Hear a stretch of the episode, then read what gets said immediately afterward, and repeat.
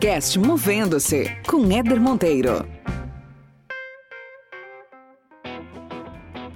Eu pensaria em alguns aspectos. Um, talvez, que eu acho que a escolha da profissão ela é uma coisa muito precoce, né?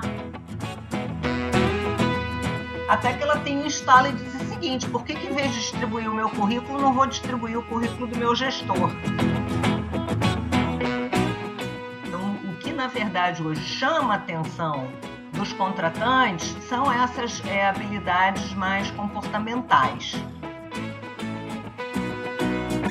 Você vai estar mais aquecido para a entrevista sem necessariamente ter que ficar decorando alguma possível resposta que você imagina que o recrutador quer ouvir. Esse podcast existe para te provocar a enxergar a carreira de outra forma. Meu objetivo aqui é que a cada episódio você termine melhor do que quando começou, com mais conhecimento, com novas ideias mais autoconsciência e mais inspiração para fazer gestão da sua trajetória profissional. Aproveite e acompanhe a gente lá no Instagram, movendo-se, sem o hífen. Vamos junto nessa jornada.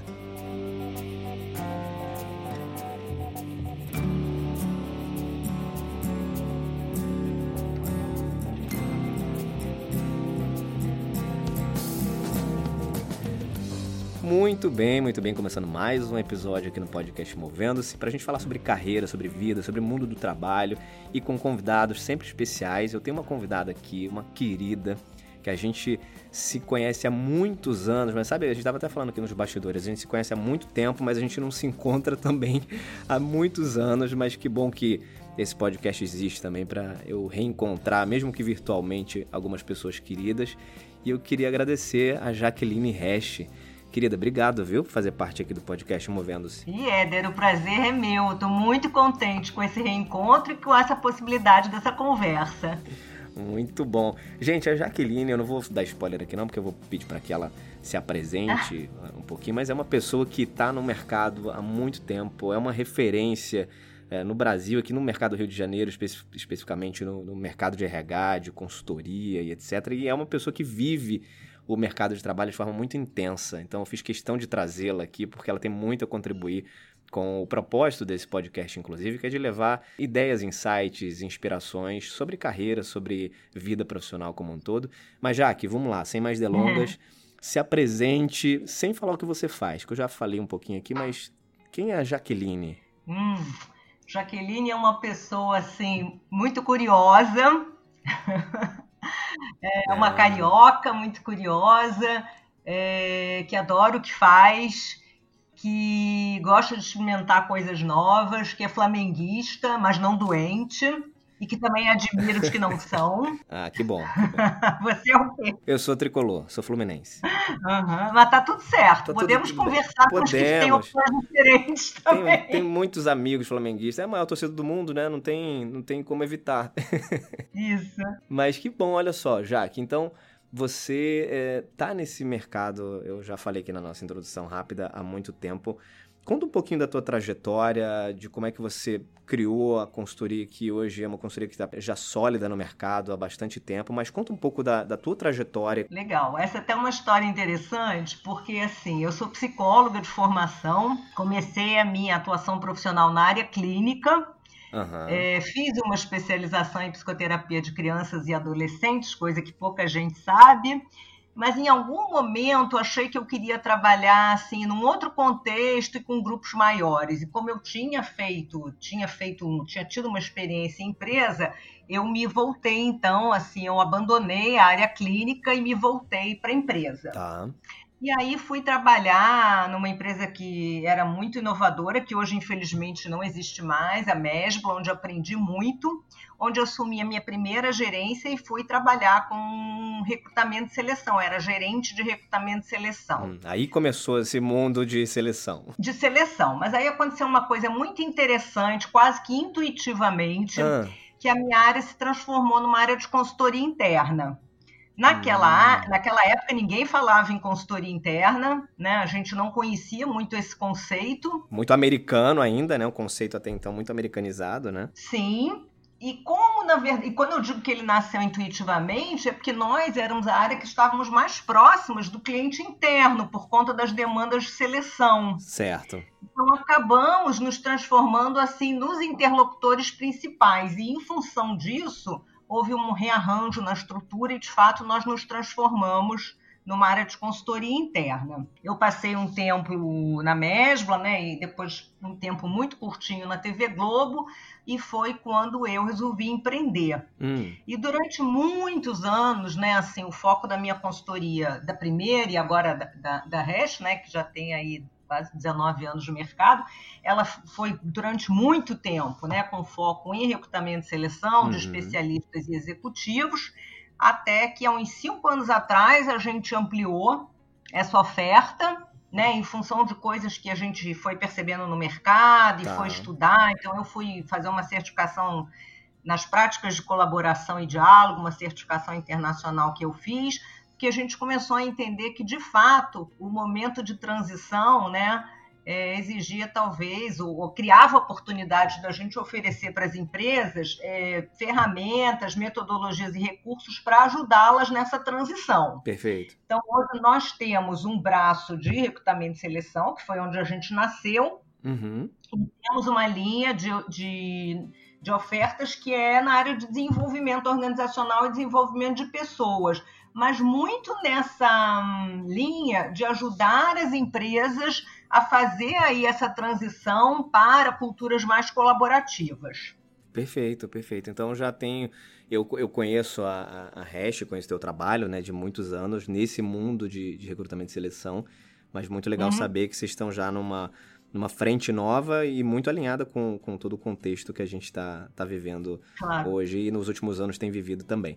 Agora, já que você que vive também esse, esse universo do trabalho há muito tempo, Queria te fazer uma pergunta. O que, que significa trabalho para você? Né? Quando você pensa nessa palavra, qual o significado da palavra trabalho para você? Para mim, pessoa física?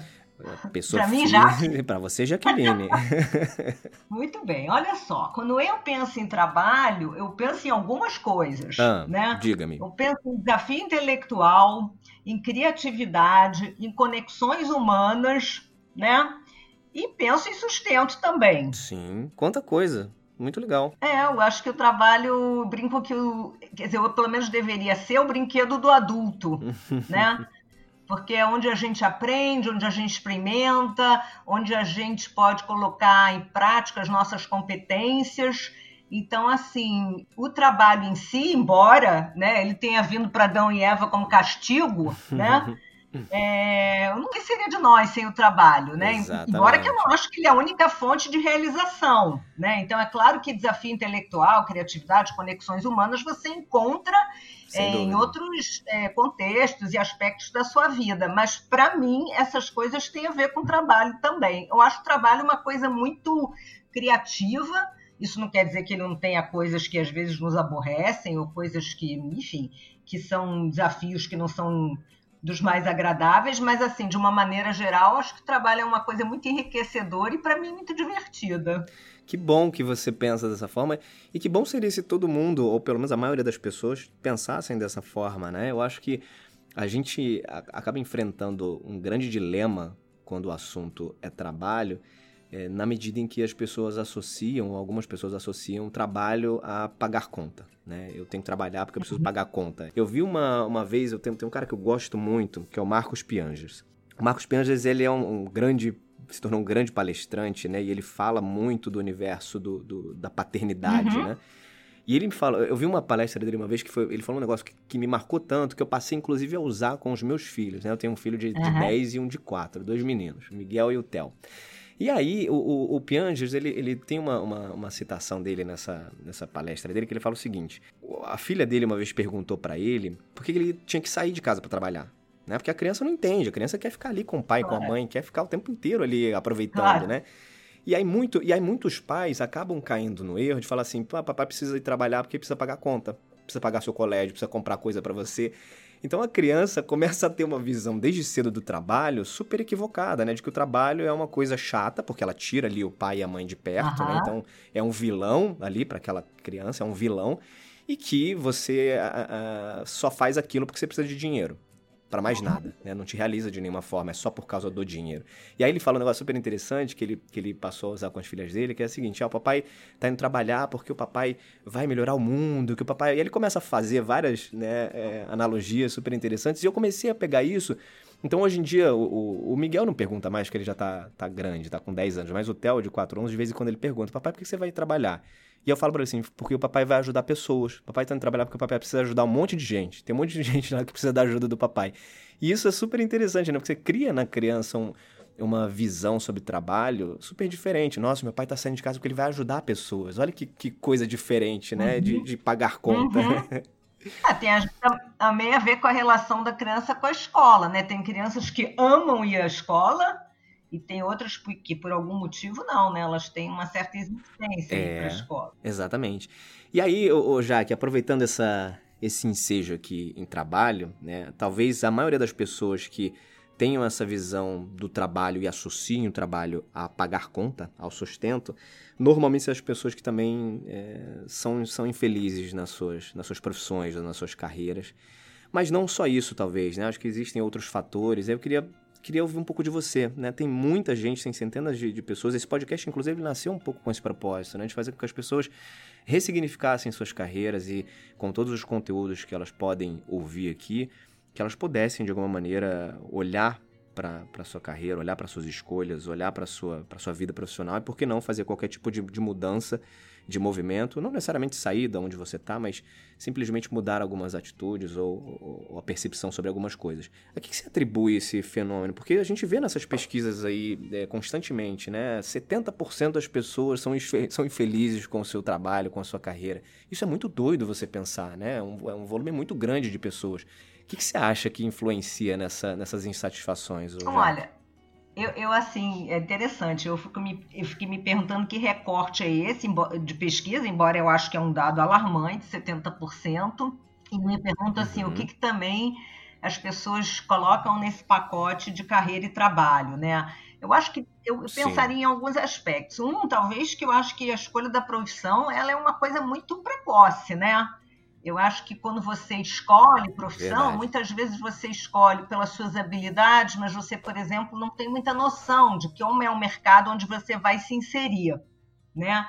E mesmo a entrada no mercado, eu acho uma, uma, uma entrada às vezes muito é, sem informação, às vezes muito idealizada. Eu, eu tenho sobrinhos entrando no mercado de trabalho no momento e eu ah. fico muito impre... e, e, são pessoas que tiveram acesso a muita informação, mas assim, eu sinto que eles não têm, assim, é como se não houvesse um, um, uma separação tão grande entre o mundo universitário e o mundo do trabalho, e eles não têm muito acesso à informação de o que, que é de fato o mercado de trabalho, ainda que eles tenham tá. feito uhum. estágio e uhum. tal. Outra coisa que eu me pergunto é se assim as pessoas não gostam do seu trabalho ou né, se elas não gostam dos ambientes onde elas realizam o seu trabalho. Perfeito. Porque eu acho que uma coisa que, que a gente tem que repensar com muita seriedade, com muita atenção, né, é, são esses ambientes é, corporativos que ainda são muito hierárquicos, muito competitivos, que não dão assim possibilidade das pessoas aí exercerem sua criatividade, né? É, contribuírem efetivamente. A gente ainda tem muitas empresas nesse modelo cultural. Né? Sim, isso, sim. isso acaba um pouco abortando a criatividade das pessoas, a sua motivação, né? e aí aquilo vai se tornando é, um lugar só para o seu sustento. Porque, ainda que você não faça inicialmente uma tarefa que te agrade profundamente, você vê quantas pessoas têm amigos, amigos de uma vida que se fizeram no trabalho, ou uhum, casamentos uhum. que aconteceram por relações Sim, de trabalho, também, também. né? Então isso é muito interessante. Você tem conexões afetivas no seu trabalho também. É, é muito alarmante, né, esse número, 70%. E eu, assim, eu tendo num primeiro momento a pensar, e aí é, é, não é em cima de números, é em cima do que eu escuto, né? Que de fato nós uhum. estamos assim, já estamos nessa transição, mas ela ainda ela ainda está acontecendo eu acho que para criar contextos de trabalho onde as pessoas possam, de fato, expressar né, essa sua criatividade, sua originalidade, sua identidade, né? Não, acho que você tocou num ponto muito legal, porque não necessariamente a insatisfação ela acontece uh, pela profissão ou pela atividade. Isso também pode influenciar. Né? Muita gente acaba sendo insatisfeita porque talvez passe grande parte do tempo realizando algo que não é aquilo que de fato a preenche, ou que é a sua essência, ou que é a sua principal habilidade, a sua principal fortaleza, o que ela gosta de fazer, isso, isso de fato acaba uhum. acontecendo. Mas também tem um, um, um lado, e é que eu concordo com você, que pode ser muito influenciado pelo ambiente, né? É, eu, já, eu já tive em casa essa, essa experiência. E aí quando a gente fala ambiente, talvez não necessariamente é um ambiente interno. Pode ser, por exemplo, que é o exemplo que eu vou dar aqui, um ambiente externo. A minha esposa, ela trabalhava uma vez numa, numa empresa, ela, tá, ela trabalhou seis meses nessa empresa. E ela estava assim, adorando a atividade. Ela estava assim, num, ela trabalhava com uma, com uma gestora que ela já, já tinha trabalhado alguns anos atrás, e ela estava super feliz assim com o desafio, com o trabalho. Sabe quando você está uhum. É, super engajado com aquilo que você está fazendo? Acontece, já que, que, que o local do trabalho era, era num, numa região super perigosa. Uhum. Aqui do Rio, aqui no Rio, infelizmente, a gente tem alguns lugares que são bem, bem inóspitos, né, do ponto de vista de segurança. E começou a ficar uma coisa super insustentável, porque ela tinha que ir para o trabalho todo dia com medo, uhum. né, ali das redondezas do trabalho, é, correndo risco, de fato, porque era realmente uma região perigosa e, e precisou sair, né? Então, assim, ela estava, do ponto de vista de carreira, ela estava tava bem, estava satisfeita com a atividade, mas aquele ambiente ali, ainda que, que, que externo, né, é, fez com que ela deixasse, né, que ela não, não, não fosse feliz e colocasse, enfim, a sua segurança também à frente nesse sentido.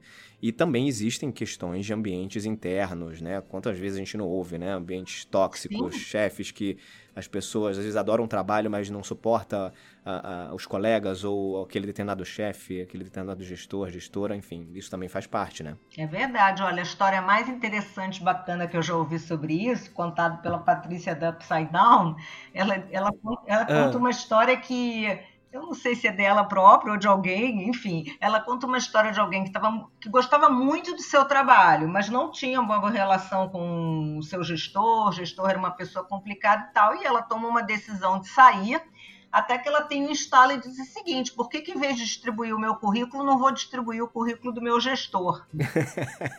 Eu achei essa ideia genial, né? É... Ela trabalha com essa questão de você pensar um pouco fora da caixa, né? Ter, ter pensamentos e tal é diferente. Eu achei essa história muito curiosa, porque é isso, às vezes é uma situação no nosso trabalho, né? Que inviabiliza aquela oportunidade como uma oportunidade interessante. E é claro que a gente tem que sempre tentar transformar as coisas, mas às vezes a gente está num timing diferente, né?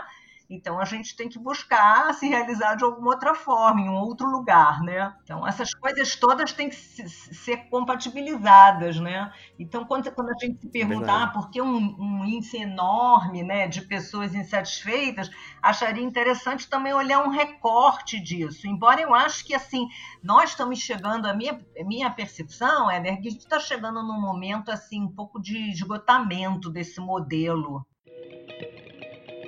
e aí, tá gostando desse episódio? Olha só, tem muito mais conteúdo no podcast Movendo. Se essa é a sua primeira vez por aqui, saiba que a primeira temporada tá cheia de bate-papos interessantes. A segunda temporada já começou também há pouco tempo, já tem muita coisa boa acontecendo. Se você tá ouvindo esse episódio pelo seu celular, dá um print aí na sua tela, marca a gente nas redes sociais, movendo-se, e não deixa de seguir a gente também lá no Spotify. Vai ser muito bom ter você parte dessa comunidade. Vamos dar sequência aqui. E você, você tá nesse, nesse mercado uh, conversando com muita gente, com executivos, com especialistas, uhum. com profissionais sêniores há bastante tempo, né? Já que você citou aí que é a Hash, como consultoria, já tem 19 anos aí.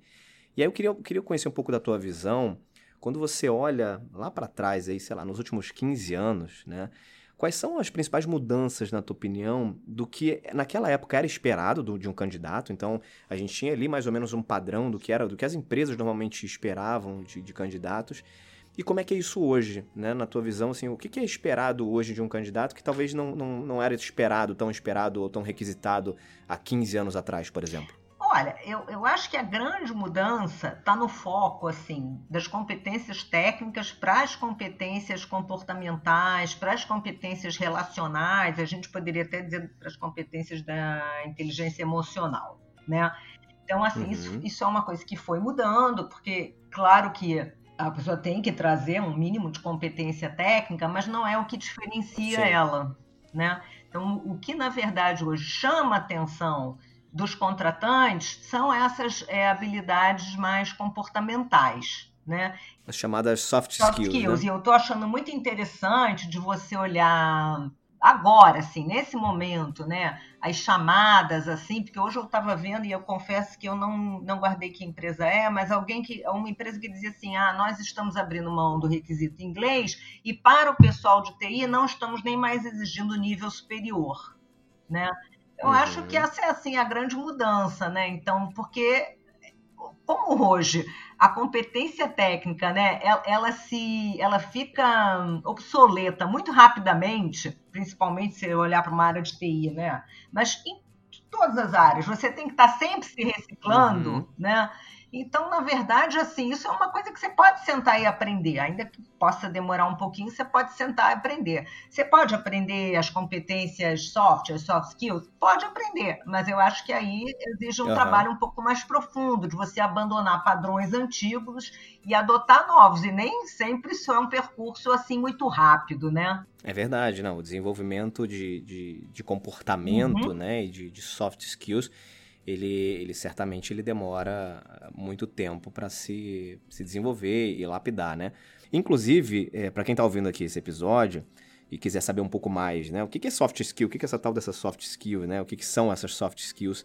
Eu, eu fiz uma resenha aqui no podcast Movendo-se, que é a resenha número 8, que se chama O que são soft skills, uhum. né? O título da resenha. Então, Dá, dá uma olhada lá, são alguns minutinhos que você pode conferir um pouco do que, que a gente está falando aqui com, com, com, mais detalhes. Mas eu, eu concordo contigo, já que é, o, o, que de fato é mais visto hoje é, é o comportamento. Né? Acho que as empresas e os RHs em geral, enfim, começaram a perceber que não bastava só você trazer o conhecimento técnico, porque ele tinha uma utilidade ali é, no curto prazo é, muito clara, muito palpável de se checar, mas uh, a gente começou a perceber que ao longo do tempo, no médio e longo prazo, pessoas que não detinham um determinado nível de, de comportamento, atitudes, soft skills, ou pessoas que não eram é, é, especialmente emocionalmente inteligentes, né, que é um, é um tema que a gente fala muito hoje, né, da, da importância da inteligência emocional dentro do ambiente corporativo, as pessoas começaram a ver que essa conta não fechava, né? Ok, eu tenho alguém aqui brilhante do ponto de vista técnico, cognitivo, etc., uhum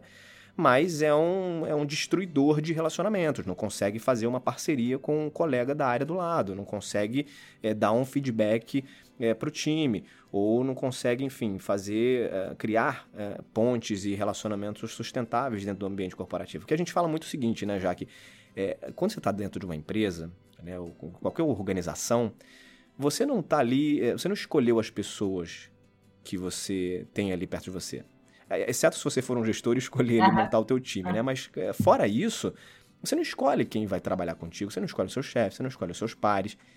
E nesse sentido, é, o fato da gente não escolher as pessoas significa, por exemplo, que você vai ter gente ali que pensa diferente de você, que talvez tenha crenças diferentes de você, eventualmente até valores diferentes dos uhum. seus, mas você precisa se relacionar bem com essas pessoas ao ponto de fazer com que é, os objetivos que vocês tenham ali é, corporativos, coletivos, sejam alcançados. Né? Claro. Né?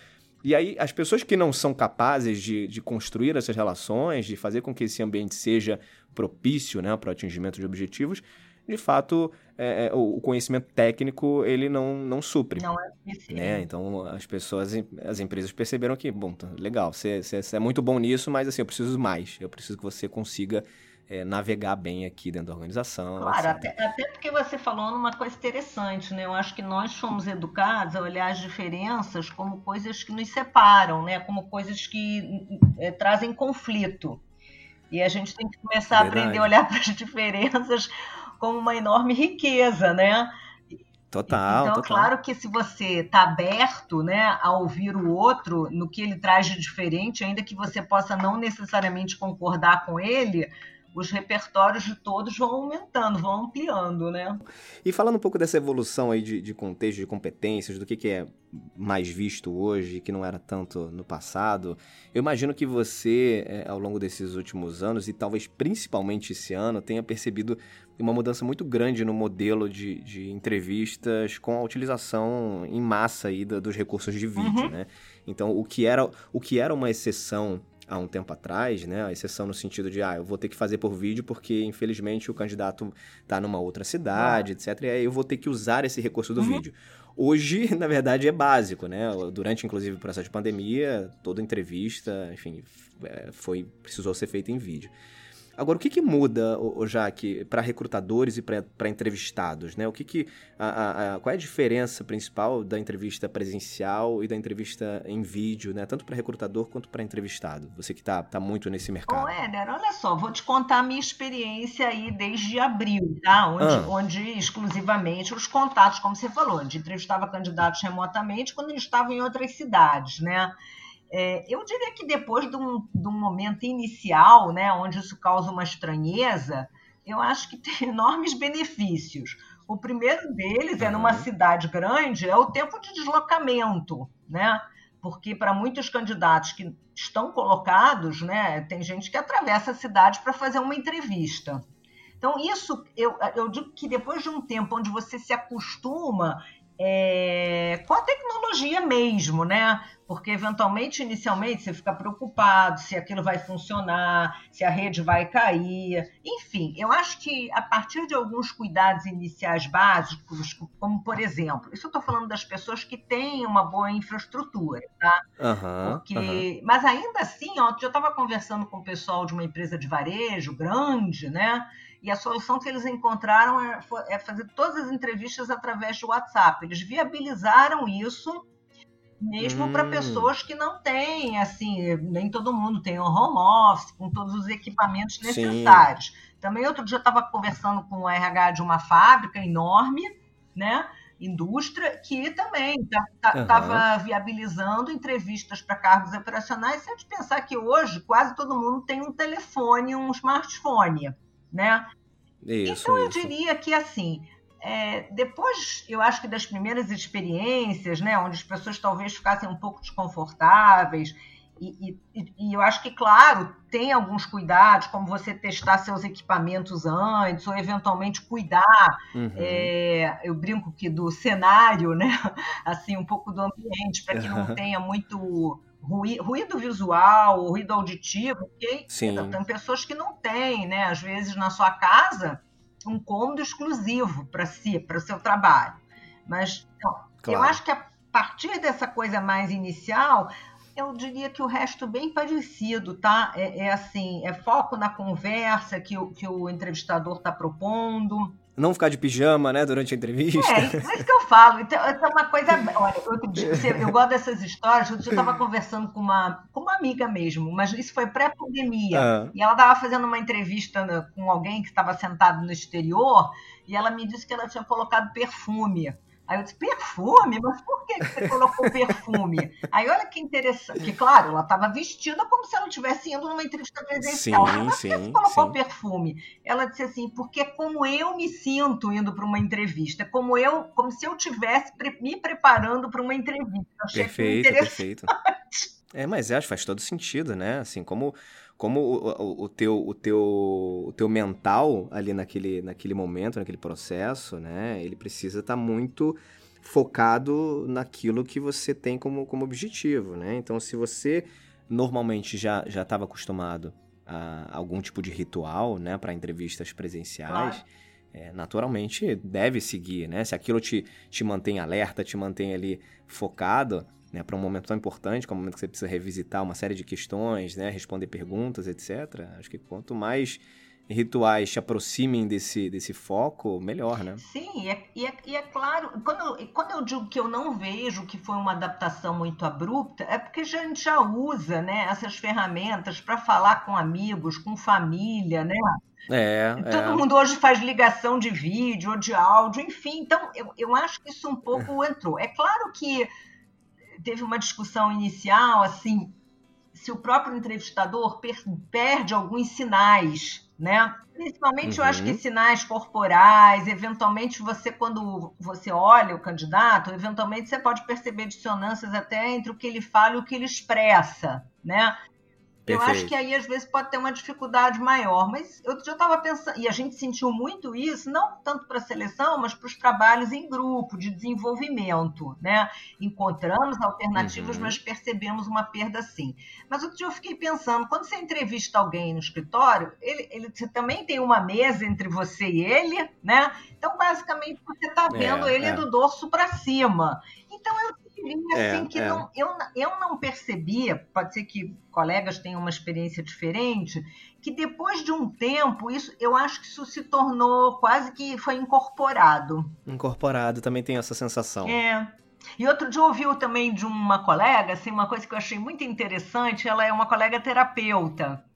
E ela, no início hum. da pandemia, estava muito preocupada se de fato ela ia conseguir atender os clientes dela via plataforma.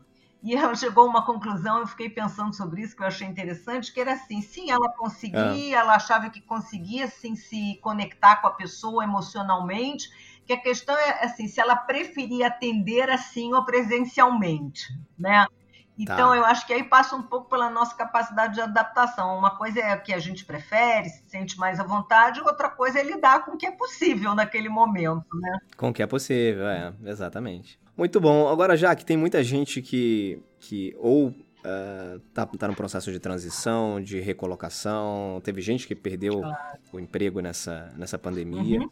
E tem muita gente também nesse cenário que tá sem prática para entrevista. Uhum. Né? Tem aquela, aquela, aquela pessoa que a última entrevista foi, sei lá, cinco anos atrás, depois disso nunca mais né, conversou com, com um headhunter ou com um recrutador e está enferrujado ou enferrujada. Uhum. O que você tem de recomendação principal para quem quer se recolocar ou, ou, quer mudar de emprego e está sem prática para entrevista?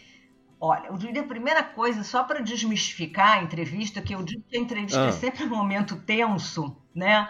Mas eu digo o seguinte: o que interessa ao entrevistador é entender se a sua, o que você tem a oferecer, né, está em linha lá com o que a empresa precisa.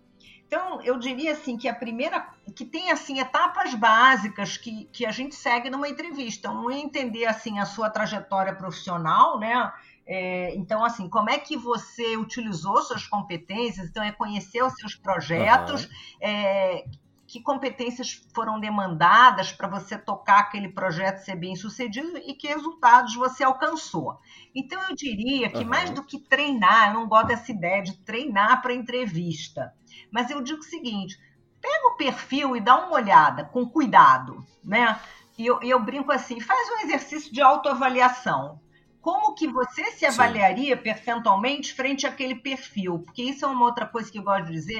O perfil da vaga que você diz, né? Da vaga, é. Então, às vezes você fala assim, poxa, uhum. não fui nem chamado. Mas talvez se você olhar o perfil e olhar para você, você vai dizer o seguinte, poxa, realmente, eu tenho 60% dos, dos requisitos e devem ter sido chamados aqueles que têm 80%, 100%. Eu acho que isso é muito uhum. importante para a gente adequar expectativas e não ficar com esse sentimento de que, puxa, eu não fui nem chamado né? Perfeito. Porque numa triagem inicial, o que o recrutador tenta fazer é chamar pessoas, né? Para, para, para o processo que estejam o quanto mais aderente possível.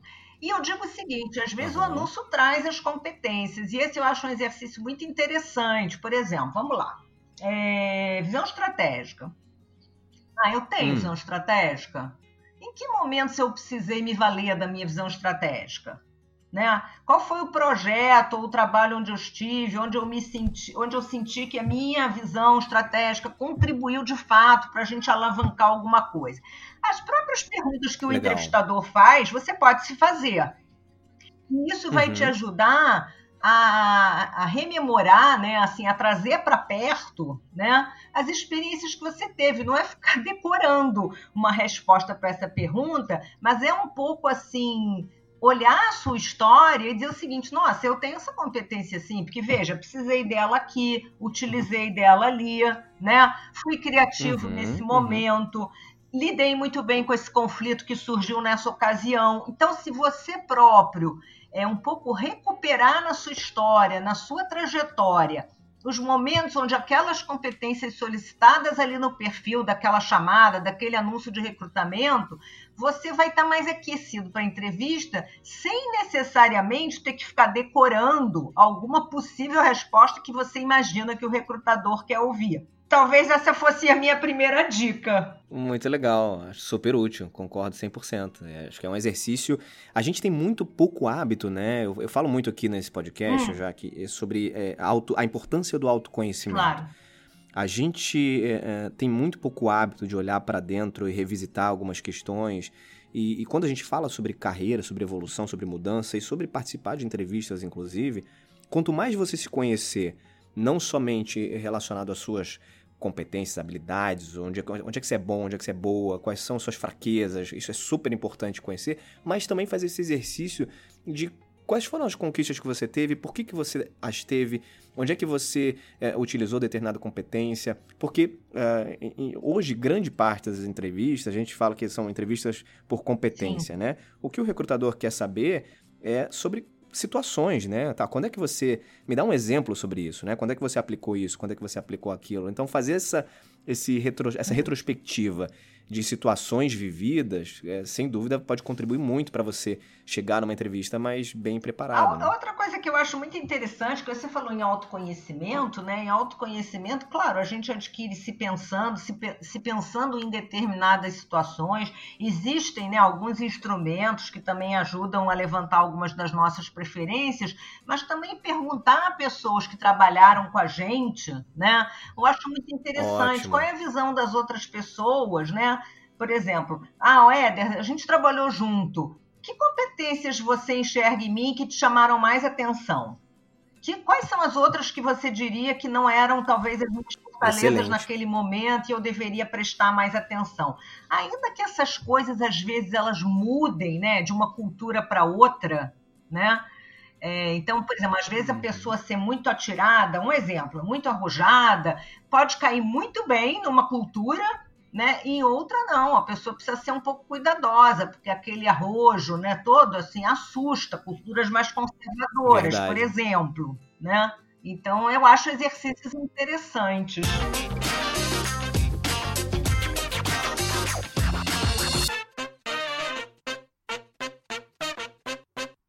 Bom, chegando aqui na parte final do nosso bate-papo, já que está ótimo, que excelente essa nossa, essa nossa conversa. Eu queria te propor agora para a gente entrar no momento movendo-se, que é o momento em que meu convidado indica algum tipo de conteúdo. Pode ser um livro, um podcast, um filme, alguma coisa que você já tenha consumido de conteúdo e que tenha te marcado, que você acha que é interessante compartilhar para quem está ouvindo, com quem está ouvindo a gente aqui. O que, que você recomendaria? Bom, eu acho que eu, eu, vou falar de dois livros que têm me acompanhado bastante mais recentemente, tá? Um é um Legal. livro maravilhoso, chama Reinventando as Organizações, do Frederic Laloux. Que é um livro escrito há seis anos atrás. Ele mostra como é que as, as organizações vão evoluindo, né? Até chegar no que ele chama de organizações TIL, que ele diz que são aquelas hum. organizações hum. que têm basicamente três características, né? São características da autogestão, né? As pessoas não têm chefe, da integralidade, tá. né? Você pode ser você, um só, né? Na sua vida profissional e na sua, na sua vida pessoal, ou seja, você não precisa vestir aquela persona para ir ao trabalho. Legal. E o terceiro é propósito, é o trabalho por propósito. É um livro muito interessante, eu acho que põe a gente para pensar é, nessas mudanças que a gente estava falando aqui como necessárias, né? É, eu acho uhum. que, que estamos aí nessa transição esse eu acho que é um dos livros que tem me acompanhado aí nos últimos anos. Um outro livro Ótimo. que eu até é, assim, me conectei mais recentemente, eu acho até que ele foi lançado no ano passado, é o livro que se chama O Palhaço e o Psicanalista. Hum, eu já ouvi falar. Já ouvi falar. falar. Ele é um livro sobre a escuta, né? E que eu digo que é uma competência que nós não prestamos muita atenção. Então, quando você fala em comunicação, é, as pessoas pensam ra rapidamente em a capacidade de se expressar, de argumentar, de persuadir. Eu brinco que eu nunca recebi uhum. um perfil solicitando do, do candidato a capacidade da escuta. É verdade, Mas eu acho é ela fundamental, já que a gente está falando, né? em transformar os ambientes é, corporativos em ambientes colaborativos. Então, para a gente usufruir do que a gente estava falando antes, que é da riqueza da diferença, precisamos aprender a escutar, né? Então, Rubem Alves, Sem né, um, um poeta, psicanalista, filósofo, enfim, já não está vivo, mas que tem lindos livros escritos, né? Ele tem um texto que começa assim: Ah, por que, que será que tem tanto curso de oratória e nenhum de escutatória? E aí ele diz: Ah, muito provavelmente porque ninguém ia comprar. Né? E aí segue o texto, um é texto muito lindo. E eu acho que quem sabe hoje, né, é uma coisa que eu, que eu tenho estudado bastante, essa coisa da escuta. Outro dia eu descobri lá na Austrália um consultor que só trabalha com esse tema. Então, eu diria que para quem gosta desse tema, então O Palhaço Psicanalista é um livro que vale a pena ler também. Excelentes dicas. Então, Reinventando as Organizações e O Palhaço e o Psicanalista. Isso. Muito bom. Para a gente finalizar, já que queria te fazer uma, uma pergunta, fazer você voltar lá atrás. Olha só. Se você pudesse encontrar a Jaqueline lá do início da carreira dela, com toda a bagagem que você tem hoje, a vivência, as experiências pelas quais você já passou nessa tua trajetória, o que, que você diria para você como dica principal? Olha só, eu acho que eu diria é, que as indas e vindas fazem parte da vida. O que, que eu quero dizer com isso? Às tá. vezes a gente faz uma escolha, e, e, na minha época, né, a gente tinha, na verdade, uma escolha de carreira. Hoje a gente vive um mundo diferente, mas eu sou da geração baby boomers. Na minha época, a gente escolhia uma carreira e uma empresa para seguir a vida toda, e estranhamente não foi o que aconteceu comigo. Eu fiz muitos movimentos. Ah fui psicóloga clínica, fui de empresa, fui consultora. E quando eu deixei a clínica, eu tinha um sentimento assim de que, uau, eu perdi muito tempo. Hoje, como eu, quando eu me vejo como consultora, como coach, né, eu falo assim, nossa, quantas daquelas competências e da experiência que eu tive naquela época, claro, atualizadas, me serviu é, para o que eu faço hoje. Então, fui aprendendo ao longo do tempo que a gente não joga nada fora, né? Que as nossas experiências são Sem preciosas, dúvida. mas que a gente é, a gente costura elas de uma outra forma, num outro momento. Então, acho que talvez o que eu dissesse para mim mesmo é o seguinte: poxa, quantas vezes você ficou ansiosa à toa? Mas acho que tudo faz parte né, do movimento também, né? Então, mas se eu tivesse que dizer alguma coisa para mim, é assim: para eu ser menos exigente comigo mesmo em termos das várias experiências que todo mundo tem na vida, né? Sem dúvida. Muito bem, Jaqueline Hash, querida, obrigado, viu? Obrigado pelo papo. Eu que te agradeço, papo ótimo.